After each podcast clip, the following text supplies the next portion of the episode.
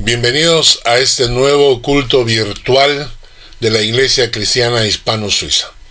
El día de hoy, siguiendo nuestra secuencia de estudios, vamos a estudiar el Salmo 47. Pero antes que eso, quiero que me acompañen a leer un texto bíblico que se encuentra en Mateo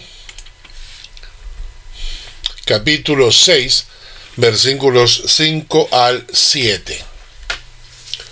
Cuando ores, no seas como los hipócritas, porque ellos aman el orar en pie en las sinagogas y en las esquinas de las calles, para ser vistos de los hombres.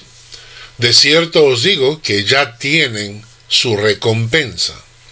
Mas tú, cuando ores, entra en tu aposento y cerrada la puerta, ora a tu Padre que está en secreto, y tu Padre que ve en lo secreto te recompensará en público. Y orando, no uses vanas repeticiones como los gentiles, que piensan que por su palabrería serán oídos. Si hay algo que debemos tener en cuenta de la enseñanza de Jesús, es que Él nos enseñó a tener tiempo a solas con Dios en oración. Muchos cristianos se jactan de que obedecen la palabra. O que cuando Jesús menciona, por ejemplo, dice, el que me ama, mi palabra guardará. ¿Recuerdan ese texto? El que me ama, mi palabra guardará. ¿Y cuál fue la palabra de Jesús? Que debíamos tener tiempos a solas de oración con Dios. Volvamos a leer el texto que estamos estudiando. Cuando ores, no seas como los hipócritas, porque ellos aman el orar en pie en las sinagogas y en las esquinas de las calles para ser vistos de los hombres. De cierto os digo que ya tienen su recompensa. Mas tú, cuando ores, uno, entra en tu aposento, entra en tu habitación, entra en tu dormitorio. Dos, cerrada la puerta. Tres, ora a tu Padre que está en secreto. Y tu Padre que ve en lo secreto, te recompensará en público. 4. Orando no uséis de vanas repeticiones. Quiere decir, repetir el Padre Nuestro 20 veces o repetir alguna oración de memoria. No uséis de vanas repeticiones como los gentiles que piensan que por su palabrería serán oídos. La palabrería, la repetición de oraciones. En algunas iglesias, algunas tienen la costumbre de utilizar algún tipo de, de, de, cadena con bolitas, con lo que sea, y repiten una oración continuamente y piensan que por eso Dios los va a escuchar. El texto bíblico es claro. Cuando ores, entra en tu aposento y cerrada la puerta, ora a tu Padre que está en secreto y tu Padre que está en secreto te recompensará en público.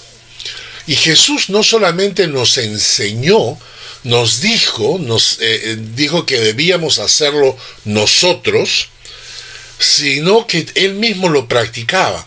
Y quizás tú quieras hacerlo igual que Jesús. Por ejemplo, cuando Jesús en Marcos 1.35 dice que levantándose muy de mañana, siendo aún muy oscuro, salió y se fue a un lugar desierto y allí oraba. O sea, de repente a ti te gusta levantarte temprano cuando todo el mundo está durmiendo y entonces te gusta tener ese tiempo a solas con Dios. A mí me gusta así. Me gusta hacerlo temprano en la mañana, antes que la gente se, le, se despierte, porque me siento mejor en ese momento teniendo mi tiempo de oración con Dios. O de repente no te gusta la mañana, de repente eres, noctámbulo. Y dice el texto en Marcos 6:46 que después que los hubo despedido, después de un día arduo de trabajo, en la noche, ¿no? eh, Jesús dejó que la gente se fuera a su casa y en la noche, cuando ya todo el mundo se había ido, dice que él se fue al monte a orar. ¿Y por qué él se iba al monte? Porque él no tenía aposento, él no tenía un departamento, no tenía una casa. Entonces él se iba al monte a orar de noche. En la mañana, en la noche. O de repente quieras hacerlo como Jesús lo hacía. Él se apartó de ellos a distancia como de un tiro de piedra y ¿qué hizo? Puesto de rodillas, oró. Entonces Jesús dice que estaba como un tiro de piedra, vamos a hablar unos, quizás unos 15 o 20 metros de separación de sus discípulos, y se arrodilló y ellos pudieron verlo, como Jesús, el Hijo de Dios, se arrodillaba delante de Dios Padre. Él era Dios en la tierra, y sin embargo él mismo se arrodillaba en su comunión con el Dios Padre. ¿no? en fin, entonces Jesús nos instruye, nos enseña, y recuerda este texto, el que me ama, mi palabra guardará. ¿Quieres hacerlo en la mañana? ¿Quieres hacerlo en la noche? ¿Quieres hacerlo de rodillas? ¿Quieres hacerlo sentado? En fin, es algo que tú tienes que buscar. Pero si hay un texto que llama la atención, es este. En Primera Tesalonicenses 5, 17 dice, orad sin cesar. Orad sin cesar. Y yo creo que este es uno de los mandatos que la mayoría desobedecemos conscientemente y no sentimos culpa, no sentimos ningún cargo de conciencia. ¿no? Es interesante, porque para muchos cristianos este es un mandamiento que no tienen el mínimo interés en obedecerlo. Viven sus vidas tan atareados en las cosas que tienen que hacer que cuando llegan a este texto que dicen orad sin cesar, orad permanentemente, orad continuamente, ellos como lo que pasan por alto, porque hay demasiadas cosas que hacer, ¿no? Pero la pregunta no es esa, la pregunta es, ¿es esto posible? ¿Es posible vivir una vida orando sin cesar? Pues bien, lo que pasa es que la oración tiene diferentes matices. Es como decir, quiero hacer deporte.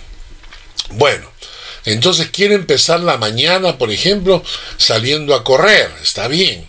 Pero después de un rato me cansa correr, así que me pongo a jugar un poco de básquetbol. O si no, me pongo a jugar un poco de béisbol. O, si no, me pongo a jugar un poco de fútbol, etcétera. Es decir, estoy haciendo deporte, pero lo estoy haciendo de diferente manera. Y la Biblia nos enseña que hay diferentes maneras de orar. Este cuadro lo he enseñado antes, lo he enseñado el miércoles en el estudio y cuando hemos hecho estudios de oración en la iglesia lo he vuelto a enseñar. Hay cinco matices diferentes en los cuales nosotros podemos orar o de, digamos que son diferentes maneras de orar. Y voy a empezar primeramente por el número dos y luego volveré al número uno, pero voy a empezar por el número dos. Por ejemplo, pedir perdón.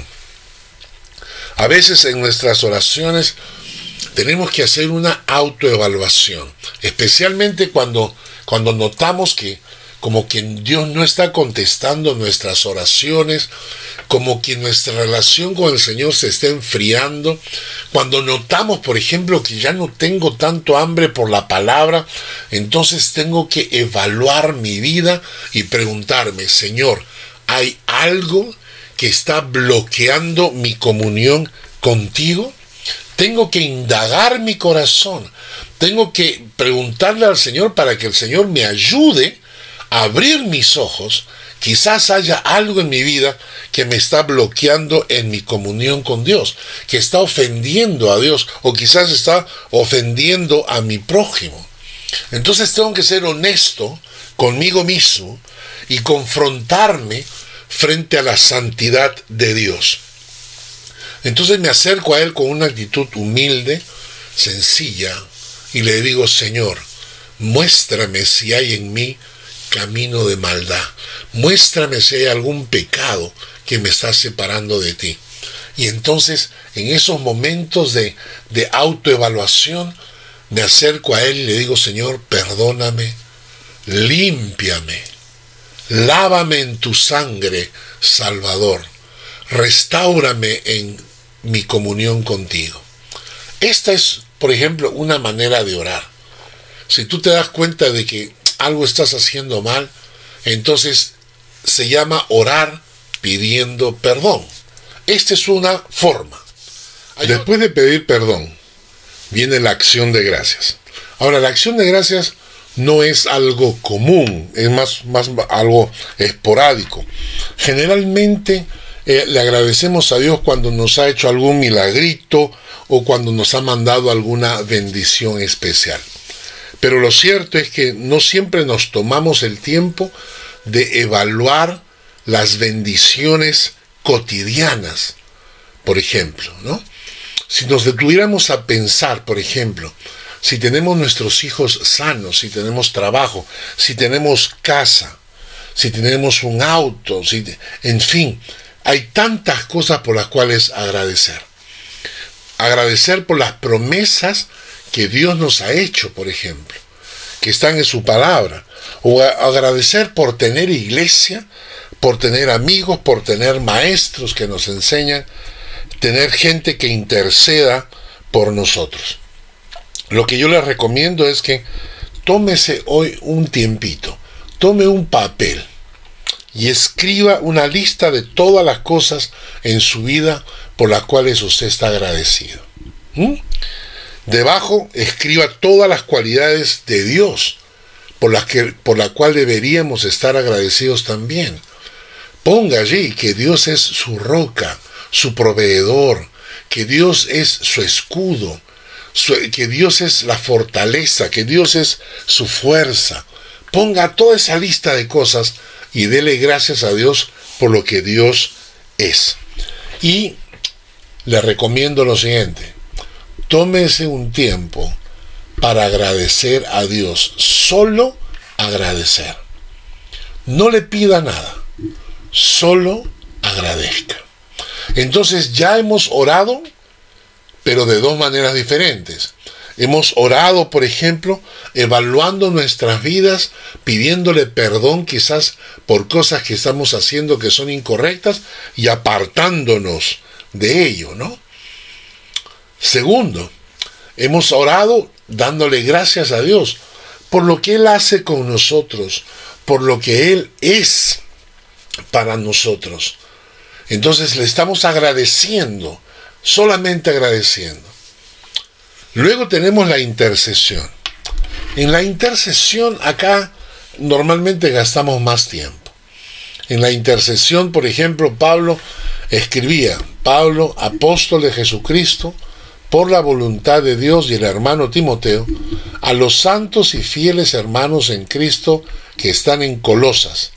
Gracia y paz sean a vosotros, de Dios nuestro Padre y del Señor Jesucristo.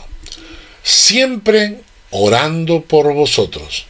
Damos gracias a Dios Padre de nuestro Señor Jesucristo, habiendo oído de vuestra fe en Cristo Jesús y del amor que tenéis a todos los santos. Como yo tengo acceso al Padre por la obra de Jesucristo en la cruz, entonces utilizo mi acceso al Padre para interceder, para luchar en oración a favor, a favor de las personas que amo. Y entonces estoy luchando en oración por mis hermanos, hermanas, mis primos, mis primas, mis tíos, mis padres, mis hijos. Estoy continuamente luchando en oración. Y eso es interceder. Y aquí podemos tener una lista, ¿no siendo? Una lista de todas las personas por las cuales interceder. Hágase usted un álbum, pegue fotos, de las personas por las cuales quiere orar. Apunte sus nombres y cuando tenga un tiempo de oración, abra su cuaderno de intercesión y ahí va a tener a todas las personas por las cuales usted puede estar orando e intercediendo. Y peticiones, al final, ¿no? Peticiones. ¿Recuerdan este cuadro? Pedir perdón, acción de gracias, intercesión, peticiones, pedidos. Y los pedidos es, la Biblia nos enseña a pedir. En Lucas capítulo 11, versículo 9 nos dice, pedid y se os dará, buscad y hallaréis, llamad y se os abrirá. Y otro pasaje, Juan 16, 24. Hasta ahora nada habéis pedido en mi nombre, pedid y recibiréis, para que vuestro gozo sea cumplido. La Biblia nos enseña a pedir. También podemos tener nuestra lista de pedidos y esto es totalmente correcto, no, hay, no hay ningún problema. Podemos tener, además de nuestra lista de intercesión, podemos tener nuestra lista de pedidos. Lamentablemente, la mayoría de creyentes de nuestro tiempo de oración, 95% lo pasan pidiendo. ¿No es cierto? 95% lo pasan pidiendo. Y repetimos, no está mal pedir, pero pedir no es exactamente lo más importante. ¿Y saben por qué? Porque la Biblia nos enseña a pedir unos 10 versículos, nos enseñan a pedir. Pero hay más de 120 versículos que nos enseñan a cantar, alabar, adorar. Voy a retroceder para ver nuevamente el cuadro que vimos hace un momento. Ahora estamos en el punto número uno. Hemos visto el punto número dos, pedir perdón. Hemos visto el punto número tres, acción de gracias, agradecer. Hemos visto el punto número cuatro, interceder, luchar en oración por las personas que amo. El punto cinco, pedir. Tener nuestra lista de pedidos es correcto, pero los pedidos no deben ser el corazón de nuestra oración. Y ahí llegamos al número uno, adorar, alabar, cantar. Y esto es justamente lo que nos lleva al Salmo 47. Quiero que vayamos al Salmo 47. Porque, ¿saben qué, hermanos? Le pedimos perdón al Señor, sí, es verdad. Y le agradecemos también. E intercedemos también. O, hacemos una lista de pedidos, pero ¿cuánto tiempo gastamos cantándole, alabando y adorando a Dios? El Salmo 47 nos enseña esto. Vamos a leerlo.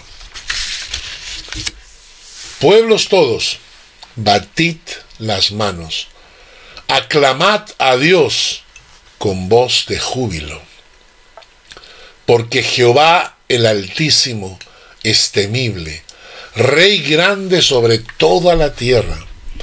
Él someterá a los pueblos debajo de nosotros y a las naciones debajo de nuestros pies. Él nos elegirá nuestras heredades, la hermosura de Jacob, al cual amó Selah. Subió Dios con júbilo, Jehová con sonido de trompeta. Cantad a Dios, cantad.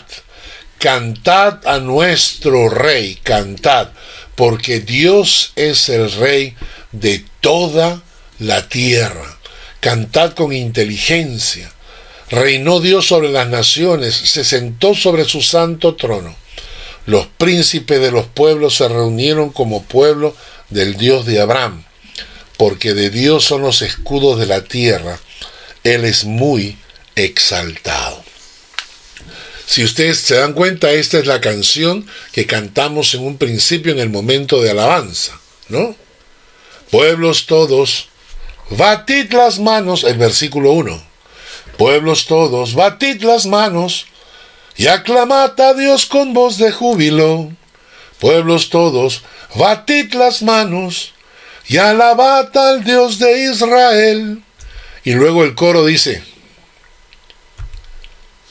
Cantad a Dios, cantad, cantad a nuestro Rey, porque Dios es el Rey de toda la tierra. Y entonces el Salmo 47 nos invita a cantar. ¿Por qué cantamos? ¿Por qué, ¿Por qué debemos cantar?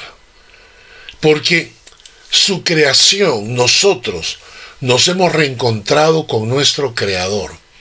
Nos habíamos perdido y Dios mandó a su Hijo para encontrarnos. Porque el Creador llena el corazón de su creación y sientes que estás completo. Ahora, ahora sientes que tu alma está completa, porque sabes que tu creador te ha perdonado, porque sabes que tu creador te ha hecho libre. Y el Salmo 47 nos dice, porque Jehová el Altísimo, este es un término, es un nombre de Dios, el Elión, el Elión. Jehová es el Altísimo. Significa que Dios es Dios del cielo, de la tierra y de las alturas. Lo que nos está diciendo es que la morada de Dios está en las alturas. Estamos hablando del Dios supremo. El texto nos dice, es rey grande sobre toda la tierra. Él someterá a los pueblos debajo de nosotros y a las naciones debajo de nuestros pies. Y miren lo que dice en el versículo 7. Dios es el rey de toda la tierra Reinó Dios sobre las naciones, se sentó como el pueblo del Dios de Abraham. Por todas estas razones es que el salmista dice, cántenle, cántenle al Dios altísimo, cántenle al Dios que es rey sobre todas las naciones. Y David lo va a pedir continuamente en los salmos. Canten, canten. Miren los versículos que escribe David, el rey. Cantad a Jehová, el Salmo 34. Cantad a Jehová, vosotros sus santos. Celebrad la memoria de su santidad. Salmo 66, 2. Cantad la gloria de su nombre. Poned gloria en su alabanza. Salmo 68, 4. Cantad a Dios Cantad salmos a su nombre, exaltad al que cabalga sobre los cielos. Jehová es su nombre, alegraos delante de él. Salmo 149, versículo 5.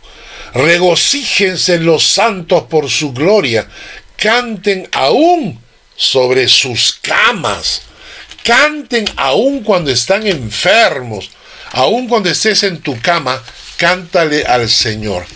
Y yo me pregunto, ¿qué nos estamos perdiendo acá? ¿Qué nos estamos perdiendo al cantar tan poco en nuestras vidas privadas e inclusive en la iglesia? La mayoría de creyentes oran y cantan solo cuando están en la iglesia el domingo. Y durante toda la semana quizás escuchan música pero no cantan al Señor. Y aquí mi pregunta es, ¿por qué David nos pide con tanto énfasis que cantemos al Señor? Que cuando estemos orando, no solamente le pidamos perdón, no solamente le demos gracias, no solamente intercedamos por los que amamos, no solamente le pidamos cosas, pero David nos pide que le cantemos, qué estamos perdiendo? ¿Y saben por qué? Porque David era una persona especial. Samuel estaba hablando con el rey Saúl y le dijo lo siguiente, mas ahora tu reino no será duradero. Le está hablando Samuel al rey Saúl porque había sido desobediente al mandato de Dios. Y entonces le dice, mas ahora tu reino no será duradero. Jehová se ha buscado un varón conforme a su corazón. El profeta Samuel le dice al rey Saúl que va a ser sustituido. ¿Por quién? Por el rey David. Pero, ¿cómo le llama Dios a David? Un varón conforme a su corazón. Si tradujéramos bien esto, podríamos decir que es un varón que es como un engranaje, es un, es un varón que concuerda, que coincide con el corazón de Dios. Es como que Dios dijera, este hombre que he escogido, David, que ahora es pastor de ovejas, pero que yo lo voy a convertir en rey, este conoce mi corazón. E, esas son las palabras de Dios sobre David. Ahora, David, con un corazón conforme al corazón de Dios, ¿qué hizo? Si ese David conocía el corazón de Dios, ¿qué hizo? Mira lo que hizo. David apartó 288 personas, 24 grupos de 12 personas cada grupo, para instituir un ministerio de cantos y alabanza a quienes se les capacitó en forma especial. Primera de Crónicas capítulo 25, versículos 6 y 7. Y todos estos estaban bajo la dirección de su padre en la música, en la casa de Jehová, con címbalos, salterios y arpas para el ministerio del templo de Dios. Asaf, Jedutún, Gemán estaban por disposición del rey, del rey David, y el número de ellos con sus hermanos, instruidos en el canto para Jehová, todos los aptos fueron 288 personas. David instituyó 288 personas que las capacitaron para un ministerio que era cantar y alabar a Dios. ¡Wow! ¿Te has imaginado esto? Es decir, hay gente que en la iglesia sirve como predicadores. Y cuando tú le preguntas, ¿cuál es tu ministerio? Mi ministerio es predicar la palabra. Otros te dirán, mi ministerio es eh, enseñar la palabra. Otros dirán, mi ministerio es enseñarle a los niños, escuela dominical. Habían 288 personas que su ministerio, designado por el rey David, cuyo corazón conocía el corazón de Dios, eran solamente para cantar a Dios, pero cantar como líderes, porque estas personas, 288 personas, habían sido instruidas para dedicarse al canto. Pero ahí no quedó la cosa, porque el rey David, aparte de los 288, toma nota, unieron 4.000 voluntarios. La idea era cantar de día y de noche sin parar. En 1 Crónicas 23.5 dice, además, 4.000 porteros y 4.000 para alabar a Jehová, dijo David, con los instrumentos que he hecho para tributar alabanza. David, que nos invita a cantarle a Dios, que conocía el corazón de Dios, instituye un ministerio, instituye a 288 personas, capacita a 288 personas, 24 grupos de 12 personas cada uno, para que dirijan un grupo de 4.000 personas cuyo único ministerio era cantarle a Dios. Y aquí la pregunta que nos hacemos es esta. ¿Por qué hizo David esto?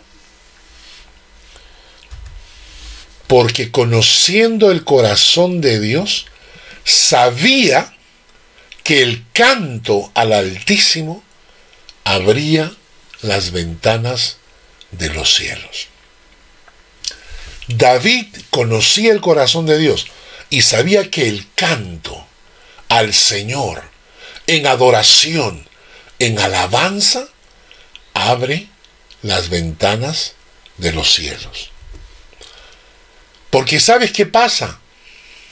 No estamos simplemente cantando.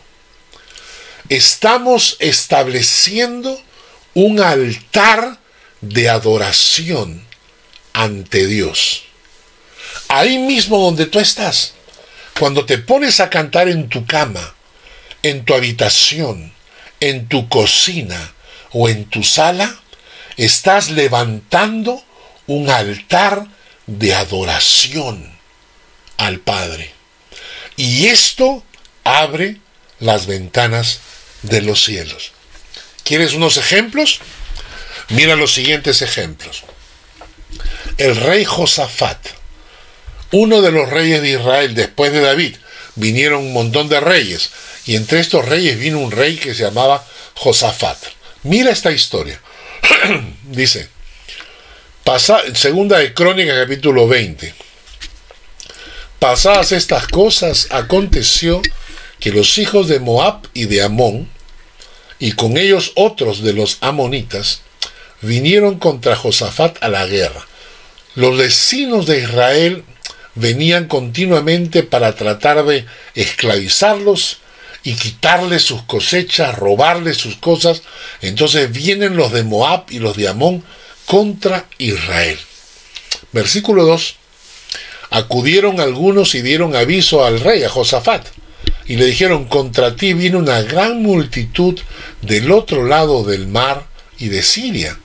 He aquí están en Hasesotamar, que es en Gadi.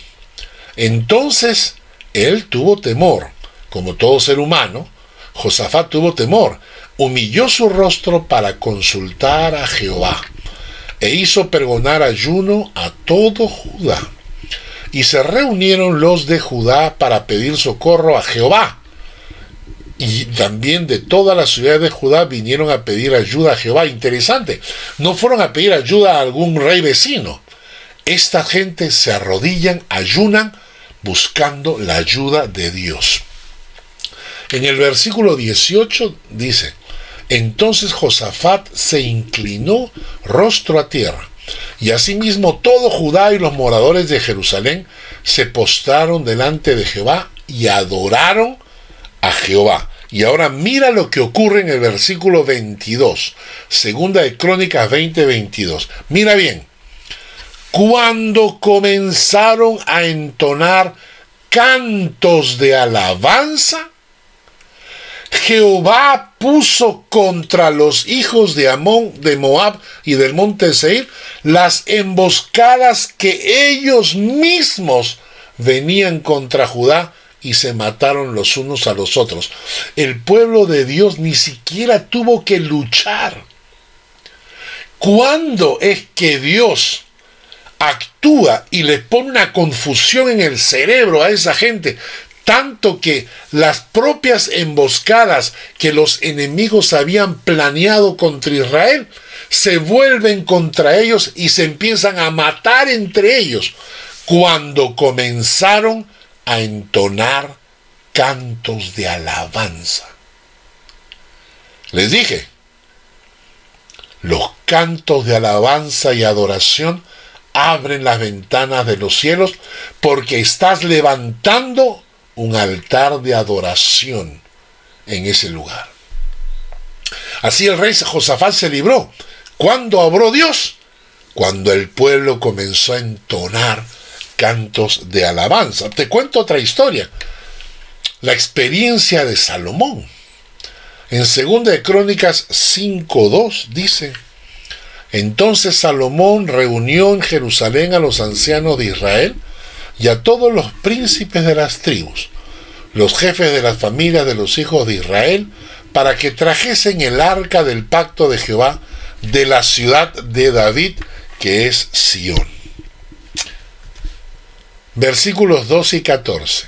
Y los levitas cantores, todos los de Asab, los de Gemán y los de Jedutún, juntamente con sus hijos y sus hermanos, vestidos de lino fino, estaban con címbalos y salterios y arpas al oriente del altar y con ellos 120 sacerdotes que tocaban trompetas. Esto era una fiesta. ¿No? Entonces, ¿qué ha pasado? Salomón ha mandado traer el arca del testimonio, el arca del pacto. Y la gente está cantando alrededor del arca del pacto porque ahora el arca del pacto va a entrar al templo que Salomón ha construido. Sigamos leyendo. Cuando sonaban pues las trompetas y cantaban todos a una para alabar y dar gracias a Jehová, y a medida que alzaban la voz con trompetas y címbalos y otros instrumentos de música, y alababan a Jehová, diciendo, porque Él es bueno, porque su misericordia es para siempre. O sea, ¿qué estaban haciendo? Estaban cantando, tocando instrumentos, alabando a Dios. ¿Y qué ocurrió? Dice el texto. Entonces la casa se llenó de una nube, la casa de Jehová y no podían los sacerdotes estar allí para ministrar por causa de la nube, porque la gloria de Jehová había llenado la casa de Dios. Cuando ellos estaban cantando, cuando ellos estaban alabando a Dios, se llenó la casa de la gloria de Dios. Con Josafat cuando ellos empezaron a cantar, Dios les dio una victoria, ni siquiera tuvieron que luchar. En el caso de Salomón, cuando ellos estaban cantando, la gloria de, Dios descendió. Vamos a tomar un ejemplo más. La experiencia de Pablo. En Hechos capítulo 16, versículos 25 y 26 nos dice que, pero a medianoche, orando, Pablo y Silas cantaban himnos a Dios. Toman nota. Orando, Pablo y Silas, ¿y cómo estaban orando? Cantando himnos a Dios y los presos los oían. Entonces sobrevino de repente un gran terremoto de tal manera que los cimientos de la cárcel se sacudían y al instante se abrieron todas las puertas y las cadenas de todos se soltaron. En otras palabras, cuando ellos estaban orando, pero ¿cómo? Ellos estaban orando cantando. Y eso, hermanos, es lo que nos falta. Y eso es lo que nos estamos perdiendo. Y eso es lo que David se dio cuenta. Y David se dio cuenta que el canto era establecer un altar de adoración, que el canto abría las ventanas de los cielos. Y entonces David constituye a ese ministerio especial de cantores. Cuatro mil personas dirigidas por 288 personas que habían sido capacitadas, porque cuando había canto, las ventanas de los cielos se abrían. En el caso de Pablo, las, las cadenas se soltaron. Hermanos, nos falta cantarle más a Dios en oración. Le pedimos, intercedemos, le damos gracias, hasta le pedimos perdón, pero nos falta aumentar nuestro tiempo de canto, de alabanza delante de Dios, para que se abran las ventanas de los cielos sobre nosotros. En el Salmo 98, versículos 4 al 6 nos dice, Cantad alegres a Jehová, toda la tierra, levantad la voz y aplaudid, y cantad salmos. Cantad salmos a Jehová con arpa, con voz de cántico, aclamad con trompetas, sonidos de bocinas delante del Rey Jehová. Y si tienes una armónica, toca tu armónica y cántale al Señor. Y si tocas batería, y si tocas guitarra, y si tocas teclado, y si tocas trompeta o si tocas flauta, utiliza los instrumentos que sabes para cantar al Señor. El tema de hoy día nos lleva a una reflexión. Yo quiero que piensen y se hagan la siguiente pregunta. ¿Cómo puedo aumentar mi tiempo de oración con cantos y alabanzas al Señor? Te voy a dar algunas ideas. En primer lugar, participa de la alabanza en la iglesia, especialmente ahora que estamos en cuarentena y que muchas veces tenemos la alabanza virtual, hay muchos creyentes que no cantan, que escuchan la música y simplemente están esperando que pase el tiempo. Ah, ahora van a cantar las canciones. Esperemos que pase el tiempo porque a mí me interesa la prédica, esa, esa forma egoísta de pensar en cuanto al culto del Señor. Yo he venido para alimentarme, no para adorar. Entonces participa de la alabanza. Si escuchas canciones, canta con ellas si tocas un instrumento, aprende las canciones de la iglesia, toca las canciones de la iglesia, ofrécete para tocar las canciones de la iglesia, para que otros puedan escuchar la alabanza también de, tus manos, de tu, de tu voz, ¿no? Canta canciones con la familia, especialmente cuando son niños. Enséñale a tus hijos las alabanzas. Y yo personalmente hago lo siguiente. En mi tiempo de alabanza, yo me pongo mis audífonos, busco en el internet música de alabanza, especialmente esas en el YouTube, por ejemplo, donde viene la letra y como un karaoke y puedes cantar junto con la letra. Y entonces me dedico a cantarle al Señor. Saben que desde que descubrí esto, muchas veces ni siquiera le tengo que pedir a Dios. Dios me concede las peticiones de mi corazón sin ni siquiera pedírselas. Porque Él conoce mis necesidades, Él conoce mi corazón. Y cuando yo me dedico a cantarle, a alabarle, Dios a veces me concede las peticiones de mi corazón sin ni siquiera yo habérselas pedido. Termino el estudio de hoy diciendo como David, canten al Señor. Y termino con un texto de Isaías. Y diréis en aquel día, cantad a Jehová, aclamad su nombre, haced célebres en los pueblos sus obras, recordad que su nombre es engrandecido Cantad salmos a Jehová, porque ha hecho cosas magníficas. Sea sabido esto por toda la tierra.